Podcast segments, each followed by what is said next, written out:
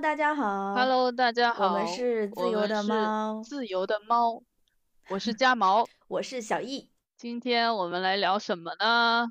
嗯，今天的话题主要是聊一聊我们下班之后业余时间都在做些什么。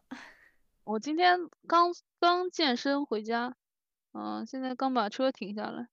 我今天健身教练跟我讲了一句话，我觉得我还蛮开心的。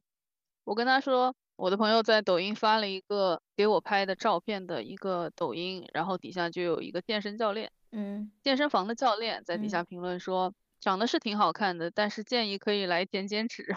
来什么？他说可以过来减减脂。哦，减减脂。对，然后我的教练我听到了以后就跟他说，哎，你别听他放屁，啊、说跟我说，嗯，你的身材现在，嗯、就是如果屁股再多练两圈，然后背再多多练一圈，还有什么地方？我我忘记了，说了三个地方。然后夏天你就可以去做那种需要收费的模特了，然后我就特别开心。因为你身高摆在那里呀、你有这个高度嘛。哎，对，他也是这样说的，他也是这样说的。我就很羡慕你的。大大长腿。你，我觉得为什么他会说让你减减脂，嗯，是我感觉是因为你的咬肌。我觉得那天穿的衣服也是，我没有穿很显身材的衣服。那嗯天为了减龄，我穿的是背带裤。你觉不觉得我对你的咬肌有执念？我觉得了。是的，但而且而且我每次一长胖就先长在脸上，对呀，对呀，你就很容易。所以从脸上也能很对，很容易让人觉得胖。对，我觉得我跟你正好是相反的，我就是怎么长长肉。怎么长也不长脸。对的，我是先长胖就长在脸上，然后瘦它也不会先瘦脸。其实我我是我是觉得，嗯，因为我是最近两三年才开始有自己相相当相当于属于自己的业余时间嘛，然后嗯，我的总体感受就是想做的事太多，时间太少。我是间歇性的，我有的时候觉得想做的事太多，时间太少；有的时候我觉得啊好无聊啊，就是在这两种状态当中反复。嗯，但是我的无聊，我感觉还要更进一步。我有的时候的那种无聊的感觉，就会觉得，就是跟你说的，觉得人生没有意义。我觉得人生没有意义感，应该是大部分人都能，就是空下来，空下来以后都能感觉到，只不过他们平常太忙了，他们就不太会想到这些东西。嗯对呀，所以有的时候忙起来也挺好的，必须要找点事情做做。但是无意义的忙，有的时候也让人觉得很累，就是永远也，就是你很努力、很努力的在跑，但是没有终点，那也很累啊，那是无穷无尽的累。哦，对对对对，就是我之前不是看那个《排球少年》嘛，嗯《排球少年》我很喜欢，这是我最喜欢的一部动漫。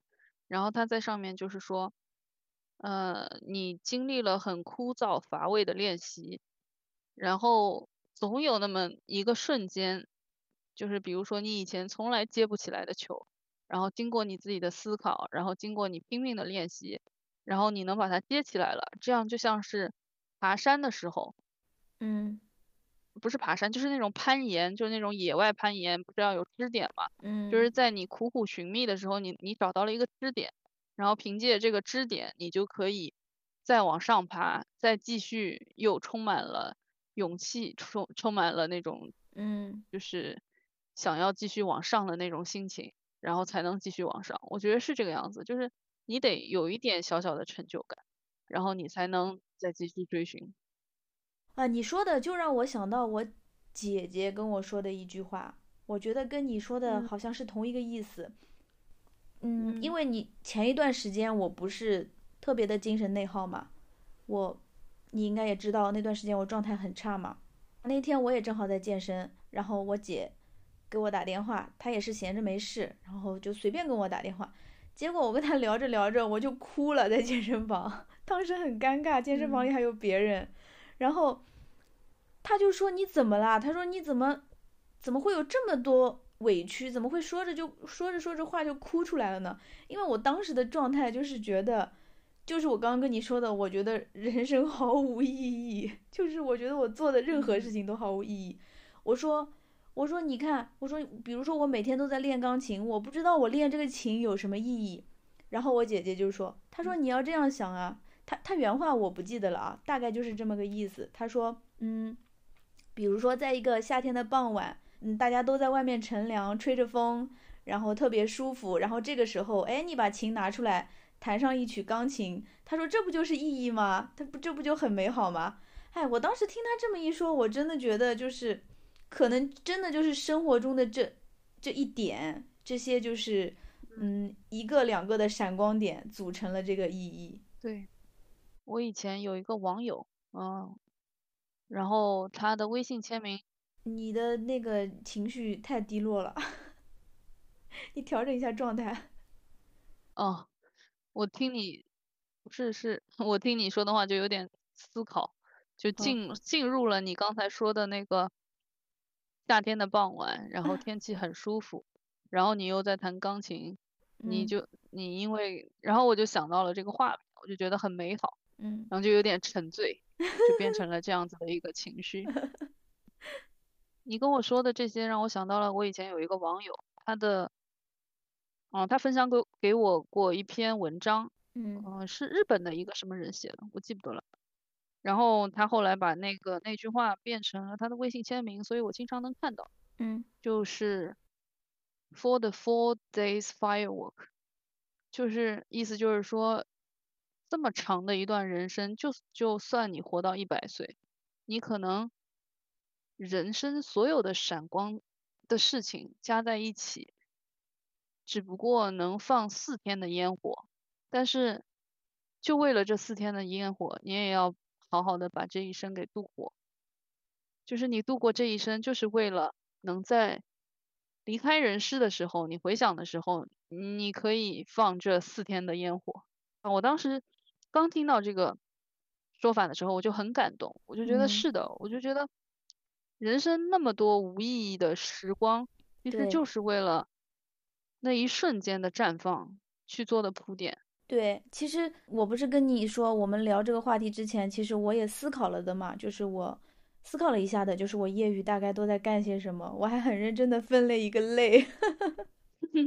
那你说一下呀？你有你分了哪些类？没有没有，我先接着你刚才的话题嘛。嗯，就是刚才你说的那些，我就想到了，其实，嗯，就是我们不光是做事情嘛，还是会有很多就是需要虚度的时光。嗯，就是，嗯，像我就是我还比较 感性。嗯，我有的时候会会花。很多时间来照顾到自己还没有完全被埋没的那个文艺的部分，我内心深处。嗯，然后比如说我会读诗，然后读给我家小猫听，有的时候自己读，有的时候读给我家小猫听，然后还会听一些就是别人读诗的那种节目，或者那个天气好的时候出去，嗯，走一走，然后听听歌，吹吹风，然后看看星星，然后找一下那些星座。嗯，或者就是坐在阳台上，自己弄个咖啡呀，弄个茶呀。夏天的话就弄调点那种小洋酒啊，然后看着窗外发发呆，放空或者胡思乱想。就是前几年不是有一首挺火的一首诗嘛，一首现代诗叫《我想和你虚度光阴》，你记不记得？嗯，就是我觉得我余就是那个余什么。不是不是不是余秀华，嗯，是一个我没听说过的一个诗人。反正有一阵子，这这首这首诗在网上很火，嗯，就是前几年。嗯，我就觉得我我们自己就是自己跟自己也要去虚度。对啊，就是那个诗里说面说的虚度短的沉默和长的无意义，我觉得说的真的很对。要有这种放空的时间，不能永远都把自己填满。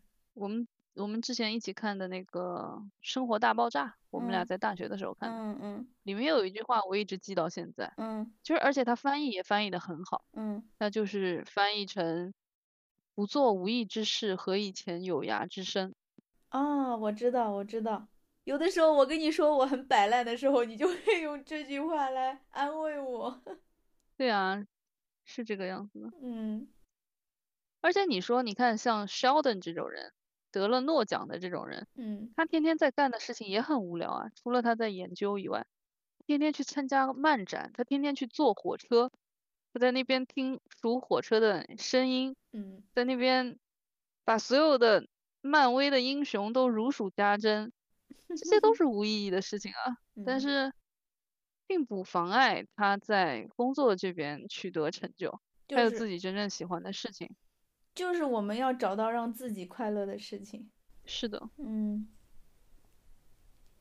就是其实嗯业余时间就是可以，就我们做这些事情的时候，不要有哎打发时间、消耗时间的想法，对吧？嗯，对，哦，我今天其实在，因为我今天是走路去上班的嘛，嗯在走路去上班的路上，我也想了，我消耗时间的方法就还有一个是看剧嘛。嗯大学有一段时间我是没有什么事情看，看剧就是为了打发时间的嘛，因为有嗯大把大把的时间去做。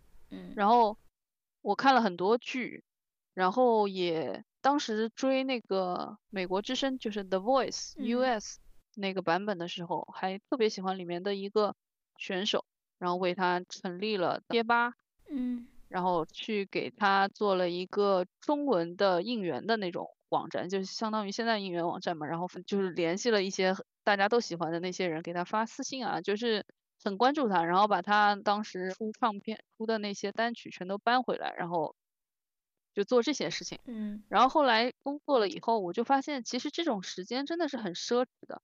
追星是一件很奢侈的事情，因为它要花很多很多的时间。我就慢慢的没有办法再像那个时候那样的追星了，我也没有办法像那个时候那样的追剧了，因为我一直在用豆瓣嘛。我甚至看那个时候的豆瓣，我有的时候翻看二零二零一一年和二零一二年的豆瓣，我就觉得我怎么这么有才？我那个时候怎么这么有才？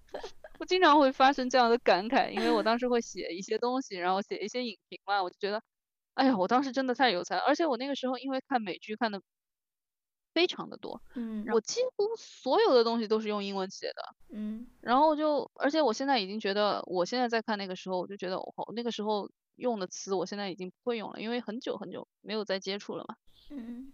然后就觉得我曾经花费掉的时光，就算是曾经以为是虚度掉的时光，其实也是塑造成了我自己现在的样子，现在变成了这个样子，就是我是被我自己教育出来的，就是我自己现在这个样子是我自己慢慢的为自己，慢慢的就是吸取世界上我感兴趣的东西，然后我形成了一些价值观。然后再遇到一些事情，然后这些价值观再动摇，然后我又变成了，反正就是我经历的所有的事情，塑造了现在这样一个我。然后现在这样一个我呢，是可以体会到很微小、很微小的快乐的那种人，就是我并不需要声色犬马。你还记得我们以前那个大学老师，就我很喜欢的那个大学老师，就很嗯用的这个词，就我不需要声色犬马的刺激，然后我才能感觉到开心和幸福。就一些很小的东西，我可以感觉到大自然给我带来的快乐，然后还有一些很小很小的事情给我带来的快乐，就是我很能，我善于和自己相处，嗯就也是也是我空闲的时候，并不是那么的觉得，嗯，没有事情做，就我可能自己想一件事情就可以想很久，我可以自己思考一件事情，嗯呃，也也不会觉得无聊嘛，也不会觉得啊自己一个人待着很无聊。就自己可以跟自己对话。你你刚才说的那些，我就想到，就是每一个兴趣爱好，就是你每一个，嗯，不光是爱好吧，就是每一件你去做的事情，都是需要日常付出大量的时间和精力。嗯，可能做成之后，你看起来，嗯，轻轻松松就能完成的一件事情，但是其实都是你日常点点滴滴，就比如说每天要花一个小时、两个小时这样的时间去做。对，就想到以前看到的一个采访嘛，呃，一个女网球运动员叫阿扎伦卡，我经常会记一些，就别人说我觉得很有意义、很共鸣的句子。嗯。她当时就是说，她说她也是别人在训练以后采访她，那个时候成绩很好，经常嗯。是跟莎拉波娃和小薇争嗯。第一的。然后啊，他是在训练场上说出来这句话，就自然的感慨，他就说啊，You don't know how hard it is to make it look easy，嗯，就是说你不知道，你不知道我在背后要付出多少的努力，才能让这一切看上去这么简单。嗯，对，对，就不会不会有什么速成的东西。嗯，所以对我们来说，其实我们相比较其他人而言，多的是时间嘛，多的是属于自己的时间。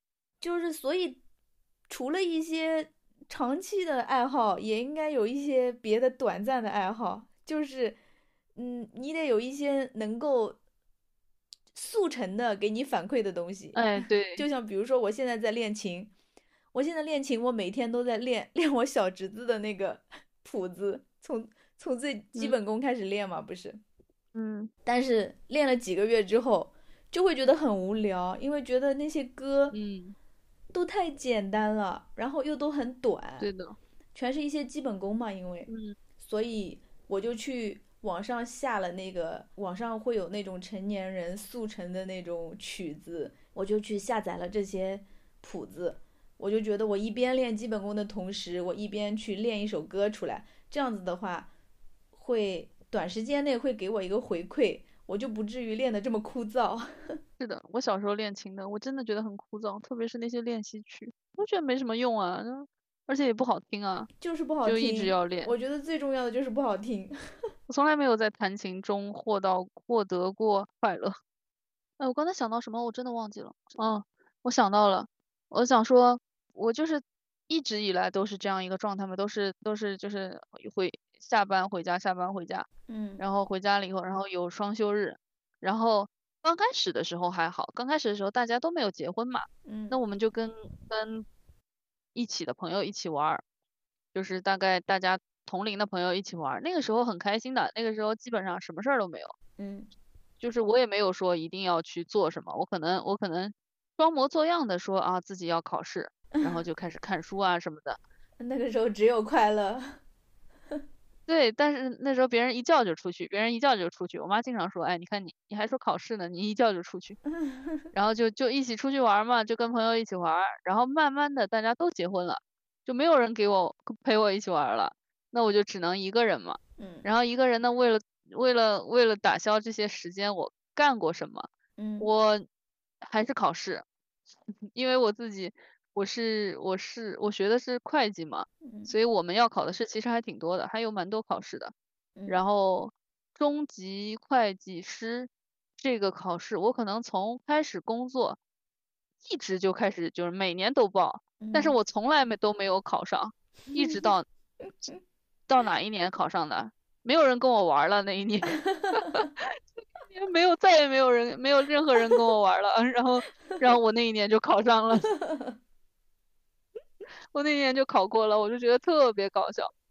然后同时同时，然后我这个考过了嘛，那就准备注册会计师嘛。嗯。注册会计师就很难考，然后那个东西真的是太耗费精力了。基本上你如果要考那个试的话，你闲暇时间什么都不用干，哎，你真的是可以完完全的忽略闲暇时间该干什么这个话题了，因为你只能考这个事情。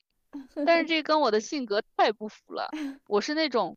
什么事情我都想去尝试一下，一有什么新的事物，我都要去尝试一下。对，就是我要跑步，我要游泳，我要去跑洋马，我什么都要去干。一有什么要我要去看演唱会，然后我还要旅游，然后出了一点什么新的东西，我都要去干。然后这个就跟我就完全违背我自己的那个天性，所以我这个就是怎么考也考不过去。我今年准备放弃。对啊，今年没听你复习啊，往年年年都在听你念叨，在复习，在上课。是的呀，我今年看书只有呃别人都阳了，但是我还没有阳的那段时间，换阳的那段时间，我真的太焦虑了。然后我就去上了几天课，我就去看了几天书，对我的焦虑有很大的缓解，不是很大的缓解，是完全缓解了。我就再也不想换阳的事情，我再也不换阳了，我一点都没有换阳。我我那个时候换阳非常严重，然后那个时候买不到试纸，嗯，然后我当时还花了高价去别的城市买了试纸，但是但是我自从开始学习 CPA 以后，我就再也不换阳了，我就如愿以偿的阳了，等我真的阳了以后，我就再也不看了，再也不需要靠学习来缓解了。对，如果你真的是，呃，非常非常焦虑，建议你去做一件非常非常耗费耗费你的精力和脑子的事情，就是你没有办法再去想别的事情，大量占用课余时间的事情。对对对，而且还不是那种重复的劳动，重复的劳动没有用，一定要很用很很花脑子的那种事儿。然后包括现在我们现在在做的这个东西，也是为了打消无聊在做的一个东西。我们并不指望它能它能有多大的成就嘛，当然但但他如果真的要是有什么结果，当然更好。嗯，对。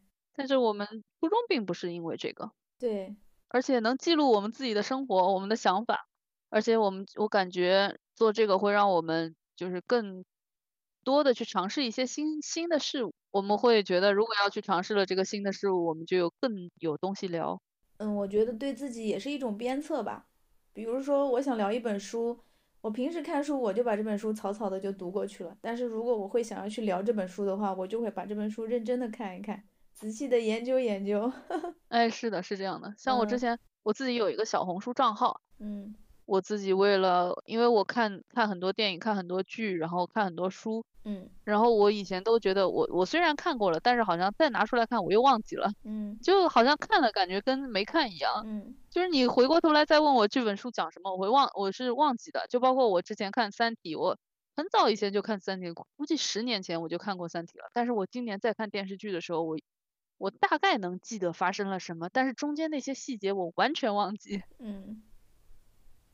但是如果我开了我开了那个小红书的账号，然后我我会写一些自己的感受在上面。嗯。然后到后来我会截一些觉得很有趣的片段在上面，然后这样的话，我时常的还能，因为有也有人点赞或者有人评论什么的，我都能时常的在看到，说啊，我原来以前看过这部。这样一个电影后啊，原来那个时候是这样的一个感悟，就是把东西记在纸上，总是会让人有更多的那个，就是能让人印象深一点。对，还有一件我没有办法坚持的事情就是写。以前以前我感觉习惯还蛮好的，就是我每看完一本书，我会自己写读后感，就写在本子上。那时候还是拿纸拿笔写在本子上。我现在回去翻一翻，还觉得哎，那时候自己好像还挺有想法的，然后现在就完全不会了。现在真的就像你说的，我看完一本书，你让我过一阵子，明年可能我再回来看，我已经忘了这本书说的是什么了。是的，是的，都是这个样子的。像一些好的书，在网上看了觉得好的话，就会买，买了之后放在家里，然后也不会去看第二次，然后在书架上翻一翻，发现根本不知道他是说什么的。是的，是的，嗯，但是我有一个朋友，他也是治疗了我这种焦虑。他跟我说，他说开卷有益。他说你虽然看了，你忘了，但是这本书它总在潜移默化的影响着你。是的，我觉得人类真的是可以用各种各样的方式安慰自己。哈哈哈哈哈哈！真的，可能那本书它对我一点影响。半毛钱影响都没有，对的，我们就哎哎，也不能这么说，人真的说不定有潜意识的，然后到时候就不知道在什么时候，或者在你做梦的时候，然后你就哎能想得到，或者有什么影响？哎呀，不知道。人体的大脑不是跟海洋和宇宙一样，是最神秘的地方吗？嗯，但愿吧，希望。这些看过的风景、走过的路、读过的书，真的都对我有影响吧？肯定有影响。哎，哎你想，我那个，嗯，说到这个，说到这个人体的大脑，我就想到了我我们之前看那个，我们我们看的那个《实习医生格雷》里面的嗯，Derek，嗯，他不就是研究脑子的吗？嗯。然后正好又又想到，呃，那个有个那个当时的吴小强，嗯什么 Christina 和 Meredith，然后。我想到，因为 Christina 不是在杨紫琼获奖的时候就开始特别特别 开心嘛，就那种样子。对。然后我就想到，啊，真的是，就是其实这部剧就是，嗯，书伴随我们成长，但是像我们看的这部像这种美剧，它伴我们成长真的是，真的是特别，就是它跟着我们一起长大，就包括书，我我发现只有哈利波特能做到这一点。嗯。就哈利波特基本上写的是我们在几年级，哎，我觉得他影响最大肯定就是我们，我们在几年级，他就在几年级。嗯，对对对，我们跟他一样大，而且嗯我们跟那个哈利波特跟哈利是，你跟哈利是同一个年龄，我跟艾玛是同一个年龄，就是那个演员，对，是的，哎，我们就是跟着他们长大的。书就是只有哈利波特，所以我们对哈利波特真的是像我们这一代人，对哈利波特真的是不是那种一般的那种感觉。可能是吧。我我前阵子还想给我小侄子买一套《哈利波特》的书呢，可能 是不是是我的一厢情愿？但是我我记得我同事他说他儿子很喜欢哈利波特，但是他我觉得他肯定没有我们他他儿子那个时候上小学，嗯，我觉得他肯定没有我们那种感觉，因为我记得我小时候，嗯，那时候不是大家都会买了书之后交换着看嘛，然后我在被躲在被窝里面看《哈利波特》，然后 我姐那时候都是我姐管我，然后她说，嗯她让我不要就是，因为那时候已经高中了嘛，她让我嗯多花点心思在学习上，不要一天到晚看小说。然后我说好，我看完这本我就不看了。然后 改天我又换了一本，我姐就说我，她说你不是说不看了吗？我说对呀、我还没看完呢。他说你当我傻吗？你姐不是你妈，没有那么好骗，对，哎呀，太搞笑了。哎，我说到这个就想到，嗯嗯，就我那个你还记那个时候有一个那个读者还是不知道什么地方有一个贝塔斯曼书友会，你还，记得吗有贝？塔斯曼，对，会在上面买书。哎，是的，我对我我还是贝塔斯曼书友会的会员，哇，这个太古早了，能听懂这个的绝对跟我们是同一个年纪的，估计不多。真的。之后之后就没有了，就倒嗯闭了。嗯，我还买过书。我也是啊，我当时是他的会员，然后我同桌当时不是，我们上高二嘛，然后嗯我们上高二的时候正好出《哈利波特与混血王子》，嗯然后他当时就嗯让我帮他买那这本书嘛，嗯然后我帮他买回来了以后，然后我当时就记得，哇，我买回来了以后就放在我这儿嘛，我第二天就给他，嗯，但是我根本就没有办法克制住自己，让我自己不看那本书。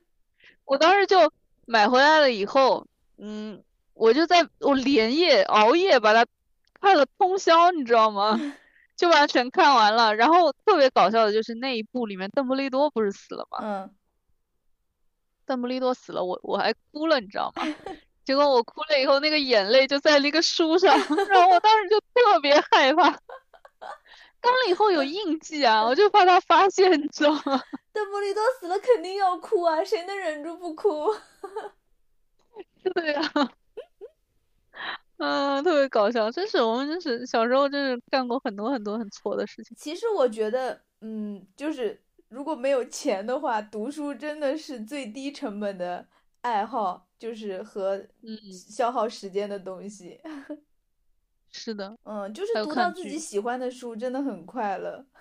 对，嗯，我不是挺喜欢读蒋勋的书嘛，嗯然后我每次读他的书，就是那种那种情感上呼之欲出的那种感觉，你知道吗？就是我不知道你能嗯不能理解，就是经常会读到我没有办法读下去了，我要就是缓一缓让，抑制一下自己的感嗯，情。控制一下自己的情绪，然后平静一下，然后再开始继继续读。我觉得这种感觉特别好，哎，我，就很享受这种感觉。我也有，我有的时候看书看到特别激动，嗯，我就站起来，我就得，我得，得，嗯，站起来，然后在家里面到处走，然后 就要把那个那个平复一下，然后再继续看。哎呦，真的是 对情绪非常激昂。对，所以说我觉得读书真的是最低成本的爱好了，嗯，就是完全不止十几块钱一本书，二十几块钱一本书是的，现在书更贵一点。就可以读很长时间，然后可以收获很长时间的快乐。是的，刚才不是说到就只有哈利波特书，只有哈利波特能能陪我们一起成长嘛？但是嗯剧不是，嗯剧就是因为美像美剧它是一季一季的出，它每一年一季，每一年一季。嗯实，习医生格雷现在已经第十九季还是第不知道第十八季了相当。于他们演了二十年，嗯他们演了二十年，他们就跟着我们一起成长，特别是呃，我们就跟着他们一起成长。嗯我对那个吴山卓，嗯就算他之后演了 Killing Eve，而且我也很喜欢 Killing Eve。嗯而且他凭借《Killing Eve》拿了很多很多奖，我对嗯他的印象永远是 Christina Christina Yan。对，是的，我对他的印象也是，而且我很喜欢她，虽然她对我也是不是标准意义上的美女，对吧？对的，但是我就特别喜欢，我也说不上为什么，我就喜欢那种感觉。就是因为她是 Christina 啊，对，你看她，嗯，杨紫琼拿奖，然后她那个样子，嗯，反正我都已经，我就已经把她跟 Christina 就已经融为一体了，在我的印象当中，她就是她。对，她就是 Christina。Christina 当时也给过我很多勇气，我觉得她可能是美剧塑造的亚裔里面我最喜欢的角色，就不包括美剧啊，什么欧洲电影啊、美国电影啊，所有的含有亚裔角色，但是他们塑造亚裔也不多嘛，而且很多都是那种刻板印象印象的亚裔。Christina 可能是他们塑造的最最有血有肉的一个角色，而且塑造的真的太棒了。嗯，因为他们。我这句话不知道能不能说，因为他们有的时候会刻意的去丑化这些形象嘛。国外的，嗯，就像比如说把我们的就是动画片里面把这些嗯我们黄皮肤的这些形象就画的很难看啊，这样。是的。但我觉得幸好有 Christina。我从我我还从他们身上学到了一个，嗯，学到我觉得学到了一件，呃，对我来说。特别治疗情绪、特别能让我快乐的事情，你知道是什么吗？就是我觉得不是，就是独处的时候真的对，真的可以发神经。就是自己一个人的时候，不要限制自己，没有人看得到你在干什么。我就在在宿舍，我就把声音、把音乐开到很大声，然后我就自己在宿舍跳，对，就疯狂的跳，然后就是毫无章法，群魔乱舞。也不用担心被别人看到。我现在脑子里面就完全就是当时剧里面他们在那个 Christina 就穿一个 top，然后在那边疯狂的跳舞那个样子，就觉得那个就是纯粹的快乐。对我就是从他们身上学到了这个，而且这件事情真的会让我很快乐。是的，就是在我情绪很压抑的时候，我要调整我自己的情绪，我就去做这样一件事情，然后我又真的快乐起来了。是的，是的，主要是我家的。小猫咪也很配合，我每次我在家里面跳来跳去的时候，嗯，它就会跟着我一起在家里面跑酷。我不知道为什么我的这个情绪是怎么影响到它的，反正我开始跳了，它就也会在家里面疯狂的跑酷啊，太可爱了。所以这件事情就是。我印象特别深刻，我从他们身上学到的，我觉得真的能让自己很快乐。我在他们身上学到的还有一个，就是 Christina 对于自我的追求。嗯，我觉就是别人不管别人怎么说他，嗯，但是他首先生活在美国嘛，美国比较自我嘛，就是你追寻自己。像 Christina，她真的表现的非常明显，她就是要做到最好，她什么她要什么，她就表现的很明显。对啊，你看她分手那段，她的。几段恋爱经历都让人觉得他自己心里明明很明确的知道自己要什么东西，再爱一个男人，他都不会为了这个男人去妥协的。对呀，就是我就很佩服这样的人，就是很很清楚、很明确自己要什么。我觉得这个这个品质吧，真的是特别好。就像我之前看那个《怦然心动》嘛，嗯，就是虽然它是一个 青春期的小甜剧。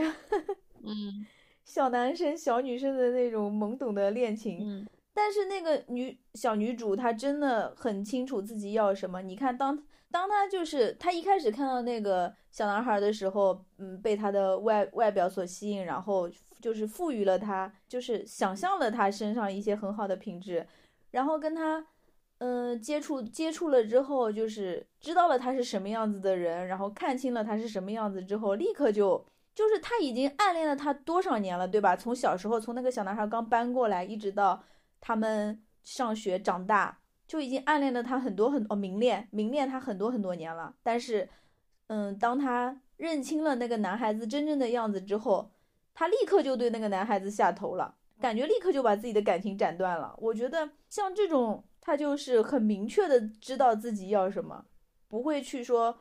过度的去美化一个人，对的，不会还刻意的，就是觉得，哎，我我喜欢了他这么多年，然后我还要去把他的形象再粉再粉饰一下，那是自我感动。啊，对，然后最后结局当然是好的啊，因为那个小男孩他本质上是好的嘛，就是又相当于 又看清了他的本质，然后两个人又在一起。但是不管这些嘛，就是我觉得就是这个女主角她的这个这一点，我真的觉得特别欣赏，也很羡慕，因为我觉得我做不到这样。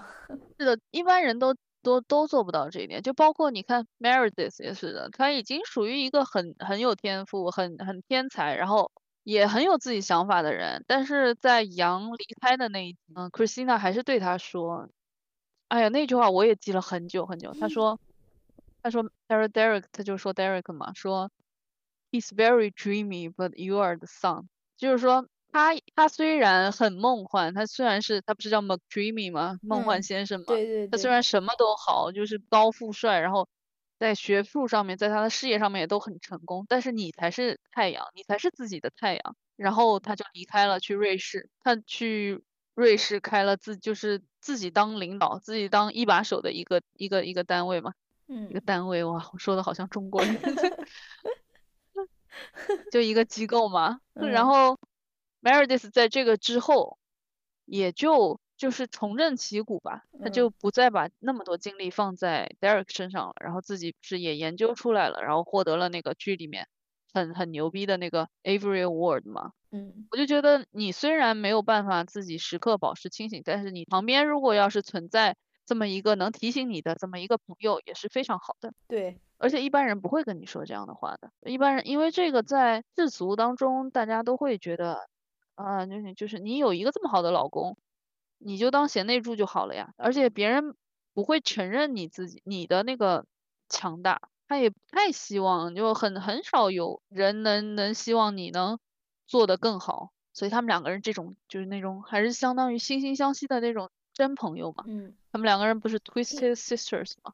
因为扭曲姐 妹花。因为一个人他他总是会有就是困惑，会有就是摇摆不定的时候。需要别人推你一把的时候，嗯，反正像我自己，我就会有这种体会，就是对于选择的一些，反正就是做出的一些选择吧，有的时候还是会，还是会很矛盾、很纠结。然后这个时候可能跟你啊，或者跟其他的一些朋友聊一聊，主主要还还是你，嗯，其他的朋友可能对我了了解没有那么深嘛，嗯，在这种时候，在这种困惑的时候，跟你打个电话啊，聊一聊啊，就是。